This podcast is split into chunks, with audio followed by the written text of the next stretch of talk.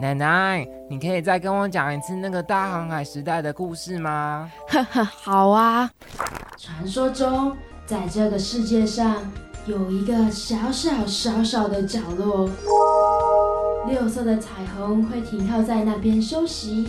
下过雨后，当云层拨开，太阳出来时，彩虹会从那个小角落延伸，画出一个半弧形。那时候有好多好多的大船都想去找那个地方，因为他们听说那里有一个很厉害的宝藏哦。是很多很多的钱钱吗？不是哦，传说只要去过那里，就会有魔法让大家忘掉歧视哦。哇！到时候我一定要带奶奶去，让大家不再歧视我们。嗯。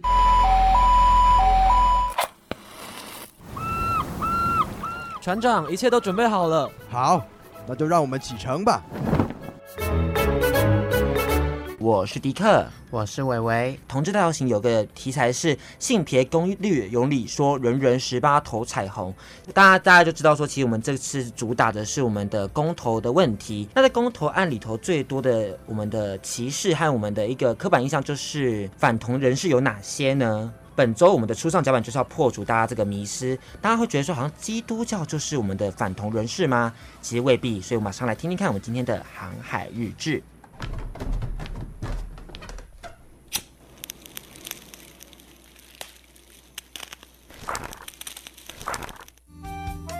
同志同光长老教会，简称同光教会，是台湾第一个由同志组成的基督教新教教会，成立于一九九六年五月五日。早期位于台北市万华区，目前已迁至台北市中山区。同光教会相信上帝将同性恋者、双性恋者、异性恋者、跨性别者以及其他性少数认同者视为平等，并且积极地参与各项平权运动。那听完了刚才的航海记事，那我们再来稍微简短介绍一下这同光同志长老教会。那这同光同志长老教会呢，它的地址位在台北市中山区长安东路的一段五十号七楼。嗯，它在善导寺站附近。然后旁边有光点华山之类的地标，我自己觉得可能是会极度需要 Google Map 哦，因为其实还蛮容易迷路的。它大概是你还要再走大概五到十分钟以上，所以我们第一次去的时候就是有点大迷路，所以最后就搭了计程车，好贵哦，计程车。嗯，那其实也要跟大家，就是我觉得好像大家对于教堂教会这件事情都，它会有一些刻板印象，就觉得说你要一个很大的一个一个教堂的那种感觉，就是怎么讲呢？粉红教堂或者是。科隆科隆教堂那种德国式的那种建筑，嗯，但其实没有，就是它现在已经在办公大楼里头了，而且因为台北地价太高，所以一个空间就非常的难求，能有这样的空间，大家一起举办团契就该偷笑了。那大概内部的同光同志教会大概长什么样子呢？伟伟，嗯，它其实里面长得有点像那种集会所的感觉，然后里面还有就有有一些乐器，可能是他们在唱圣歌的时候会用到的。最近的圣歌都非常的现代，就是他们会加上吉他啊、钢琴啊、变奏，我就觉得说，哇哦，听起来也太好听了吧。嗯，那我自己之前有受惠过我们的同光同志长老教会，是来自于他们将我们场地借给我们，那时候在办一个就是。大学性别社团所共同创立的性校园同志联盟，我忘记那个全名，但就是类似这样的组织，主要是大家一起争取性别平权等等的。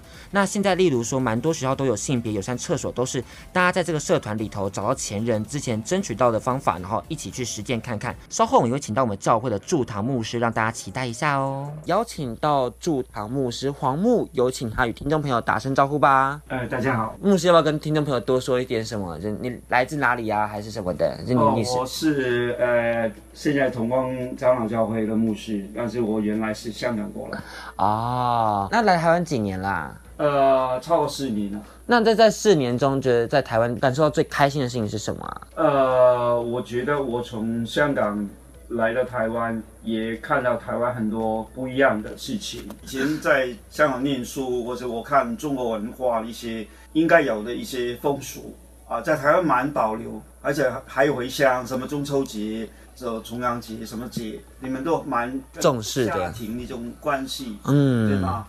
在香港不一定啊。这代表说，其实台湾在很多传统领域的维护跟保护，还有很多的礼节上，其实都做得十分的周到，让大家都觉得说，嗯，真的是个好地方。也是也是。那我们就除了谈到一些然后牧师对我们台湾印象之外，我们也要请牧师来帮我们破除一些迷思的部分。主要是常常听到社会舆论会说，基督教的教义是反对同志的，但是我们同光教会的朋友其实很早在 一九九五年就已经率先提出了性别平权的主张。很好奇是什么样的契机让大大家愿意在一九九五年那么保守的风气下成立教会呢？所以一九九五年那个时候我还没在台湾，然后开始的时候是一个叫杨雅慧的牧师，女的牧师，她开始，因为她也是长老会背景，在一个中大专中心做那个服侍吧，然后在这在遇到很多那个同志大学生里面都是不一定有教会背景，所以他就觉得很可惜，为什么这些人没有机会？呃，进了教会，或是有进了教会，他们被拒绝，或是被打压，开始把这些学生组成一个叫团契。是，那那会想问说，其实他们在这样创立的过程中，毕竟我觉得社会风气是普遍保守的，嗯、但是大家却在长老教会这块很明显的表现出同志的部分，这样不会遇到什么社会的舆论或是压力吗？应该有啊，他们还是要在面对公众一些疑问啊，他们也没有公开地址那个时候。嗯，对外的一些，我知道那个时候杨雅慧牧师还有跟外面是牧师公开辩论，公开辩论吗？呃，或是在电视台，或者是在外面一些讲座，所以那个时候已经是在对抗性。教会界外面传统的一些人士会反对，因为对那个有误解，那个媒体报道也会负面的报道，对对吗？所以他们那个时候因面对一些误会、误解、污名化。那个时代更厉害，所以他们要做出一些公开的一些维护嘛，对我们这个群体的维护。那他们这样是怎么坚持下去？毕竟这漫漫长路其实也是蛮辛苦的。毕竟从一九九五到现在二零一八，当然大概在二零一零以后，社会风气是越来越开放的。可是这前面十几年的时光，大家是怎么坚持彼此走下去的呢？我觉得就是因为大家聚在一起，就是有一个相同的一种。背景能够分享，不像在外面没有方法来公开坦白，有一种安身立命的地方。我觉得在这里找到他们一个安身，你刚刚说那个，他们觉得是一个避难所吧。我们在外面遇到那么多反对，我们在外面又打压，然后我在教会也不能公开身份。现在我来了同光，或是我两边跑，有些是两边跑，那他跑过来也会过去，因为这个那个时候还没公开地址，什么都没有。我来了，我。我早上来，下午回去，什么教会？然后我是说星期这个一个星期过来，一个星期过去，就是 rotate，就是轮流教，以避免自己的身份，是不是？对啊，那个时候他很多人是这样两边跑了。大家在参与同志教会的时候，其实自己也背负蛮多压力。而且同光教会，当我们讲到我们讲的范围有很多是关于同志一些面对社会是教会一些压力的时候怎么自处，嗯，或是重新来。看圣经某些所谓反同的经文是不是真的反，还是其实就是我们理解圣经的角度不一样，嗯、或是根根本就没有很充充分的理由，即使拿了一个一两处经文就会把它扩大，有点夸大其词。对对对，大部分教会也不会因为这一两句话就会改变，是。所以你看嘛，那个传统会很久才突破。啊，是一到一段时间酝酿的。女生女生也不能在教会讲到，很多教会就不不让他们上台啊。嗯，很久以前，后来都改。所以其实时代在变，其实大家的信仰的那个原本的传统价值观也会慢慢的随着变化。基督教也在做与时俱进的这件事情，只是可能在同志部分，大家还是需要一点时间来让更多人去接受。对对，因为其实经文很少，所以你拿那么少的经文去建立一个所谓教义 doctrine。或是一个很严格的一种 standard 一个标准，其实是非常不公平的。烤肉、啤酒，还有你跟我一起来听他们的故事吧。那刚刚上个段落，其实我们提到同光教会在建立上的一些瓶颈啊，还有他们怎么去跟这个社会、跟这个传统价值观去做对抗的部分。那其实我们也要请黄牧师来为我们现身说法，来平反一些部分的污名化的一些问题。首先最想知道就是为什么会有许多基督教会与我们反同组织牵扯到呢？到底基督教在刚刚我们也蛮常提到教义这件事情，他们一开始是怎么解释 LGBT 族群的权益呢？其实圣经里面也没有很多，就是严格来说没有太多讲同性恋，这些课题或是经文，只是有一两个比较。从嗯圣经里面旧约跟新约里面，好像有一些性的意思放在里面，是跟同性有关的，就好像男生不能跟男生呃一起睡，呃，或者是男男和男跟呃做一些很羞耻的类似的一些很简单的讲法。真正写的这么 detail，就是他这样写的，但是真的他说男生不可跟男生睡，好像跟女生一样，是旧约立位记。新约里面就是男和男不可行羞耻的事，所以大概教会的传统就认为这两个是反对同性性行为，是，但是。他们忽略了当时那一个处境跟宗教文化一些背景，譬如说，可能是有一些宗教的妙妙计，我们叫妙计，在那个庙宇里面有男祭有女祭，妓女的祭啊，男祭跟女祭是就有这种宗教背景。他不是说两个男生相爱，他不是说女生相爱，不是这个。而且其实他并没有就是完全的限制男生跟男生不能相爱，或者是女生跟女生不能相爱。圣经里面没有提到相爱的事情，是，但是我。我知道为什么还是有挣扎，因为他圣经是这样写吗？男跟男不能睡在一起，不能好像跟女生睡在一起一样。是这个问问题就是变成好像说男生跟男生不行，男生跟女生就行。在旧约那个摩西那个年代，可能还是比较保守。那个年代是发展那个婚姻那个 system 啊，刚开始嘛，制度。嗯，所以你不能把旧约摩西年代，好像摩西年代很多人不能做啊，你不能吃。那个不能吃肮脏的猪，但是牛可以吃。对，但可能每个人不一样。衣服不能有丝丝绸跟什么啊、哦，不能混些薄纱丝绸，应该衣服就是衣服。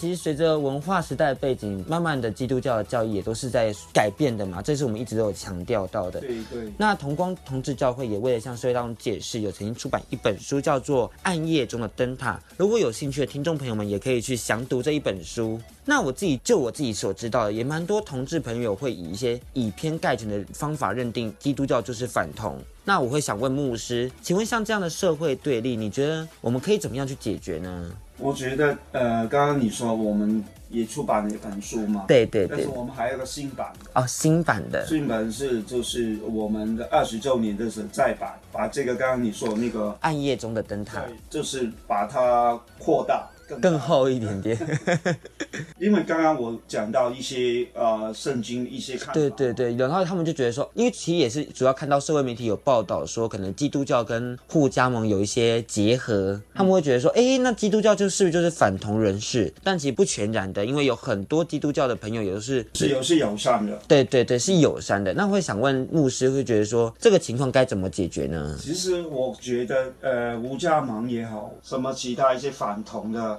那些基督教的背景的组织也好，他们问题在哪里？他们问题就是变成传统主义，传统是要对的，但是传统主义就变成一种死的信仰，所以他们太过持守一种传统主义，没有把新的元素、时代一些对某些事件的一些看法重新来做 evaluation。我的意思是因为随着很多时代的变化，我们要重估某一些。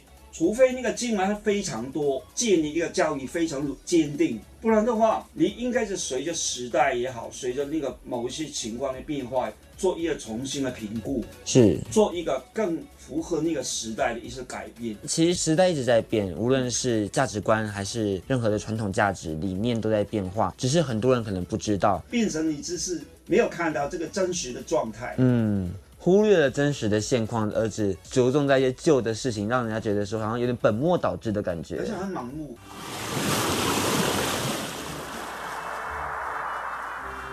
哎、欸，风太大了，船要飘走了啦！等等再回来听更多故事吧。同光同志教会一直都有做的事情，也让人家非常感动。就是他们已经从台湾有同志大游行到现在，已经陪伴我们十四年了。那想问牧师，就你看过而言，你觉得最感动的事情是什么呢？我觉得游行就是一股非常强大的一种公开一种表态表示，就是说我们这些人，我们愿意公开在人群当中来表现我们的需求。我们不是活在柜子里面，越来越多人 come out，愿意站出来去表达。我们这些小数的一群被忽略的。现在我们用一些，当然游行里面有些非常的方法，比如说你在同游行里面都是呃很多是男生要没有穿外衣，你了解吗？我知道，很破格那种，因为这让别人注意我们有一些特别的地方。用一些比较夸张的一些方法来 draw attention，其实那不一样。其实很多人可能是因为长期被社会忽略，才必须要透过这样破格的行为，让大家更重视到我们需要我们所谓的权益的问题。举例来说，有些男生扮成女生，很跨性别那种，为什么？他就让你觉得这个在这个群体里面，他们有一些特质。是你们没有注意的，是。你看，我们这个男生变成女生也可以，因为有些男同志也会这样说，我其实也没有很男啊，我很女啊。那其实我们刚刚也提到，就我们也提到权益这件事情。那其实近期大家讨论度很高的婚姻平权，虽然目前刑事婚事还没有通过啦，还有一些反同公投的部分，请大家记得回乡投下反对票哦。那事实上，在我们仪式婚的部分，同光同志教会很早就提供此项服务给我们的新人朋友，叫做婚姻辅导。想要牧师，请问这项服饰主要会怎么样进行呢？这个辅导的那个事情是我过来以后，我就觉得，如果你有结婚，或是你要举行一个婚礼，无论你是被承认的，或是不被社会承认，但是我们在举办为你举行结婚或是伴侣，要你们成为伴侣，我觉得应该就给你们有一个，好像外面也是婚前辅导，为什么在同志里面没有？是，所以我就开始跟他们做一个跟外面一个情况类似的一种辅导，看看你们性格能不能配合啊。看看你们之间有没有沟通啊？会怎么看呢？会怎么看他们怎么样？比如说要看他们怎么相遇，一样的，就是你跟异性恋的情况类似，你怎么你们两个两个在一起，政策在哪里发生？这就从他们这个相处，我们只是说尽我们所能给他们作为一个婚前结婚之前智商，但是也会发生智商以后他们还是会分开，在外面异性恋情况也会啊，对啊，会辅导，然后你结婚。然后结婚以后你离婚，我也遇过啊。所以你在同志圈里面，坦白来说，分分合合这个情况也是是普遍的啦。这件事情是普遍的，也，也会有。对，我不能说很普遍。他们寻找这个爱情这个方法，没有在一般在我们传统那个社会里面那么有安全感。对，我也觉得。所以就会很容易。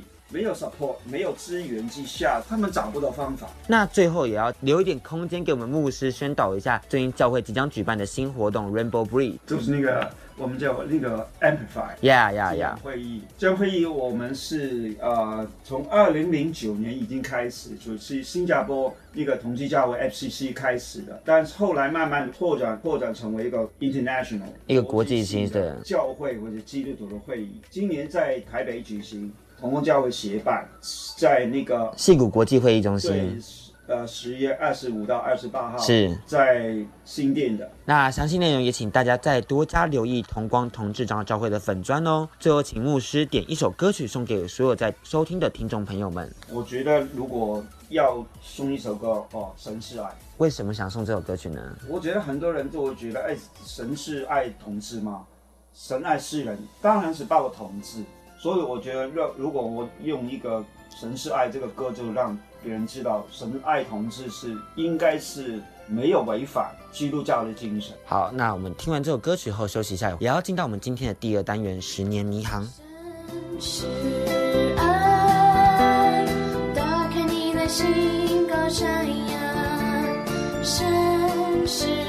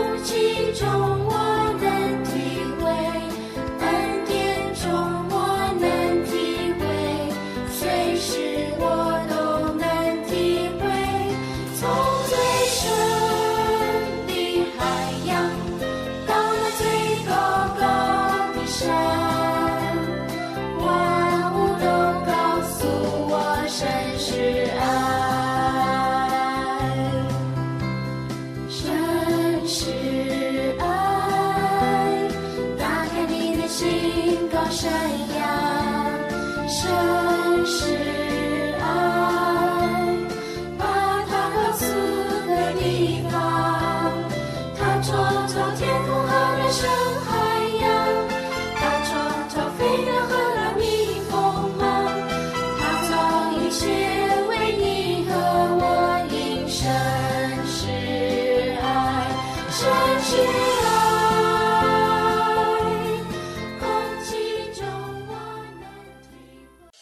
日志。带你认识同志的大小是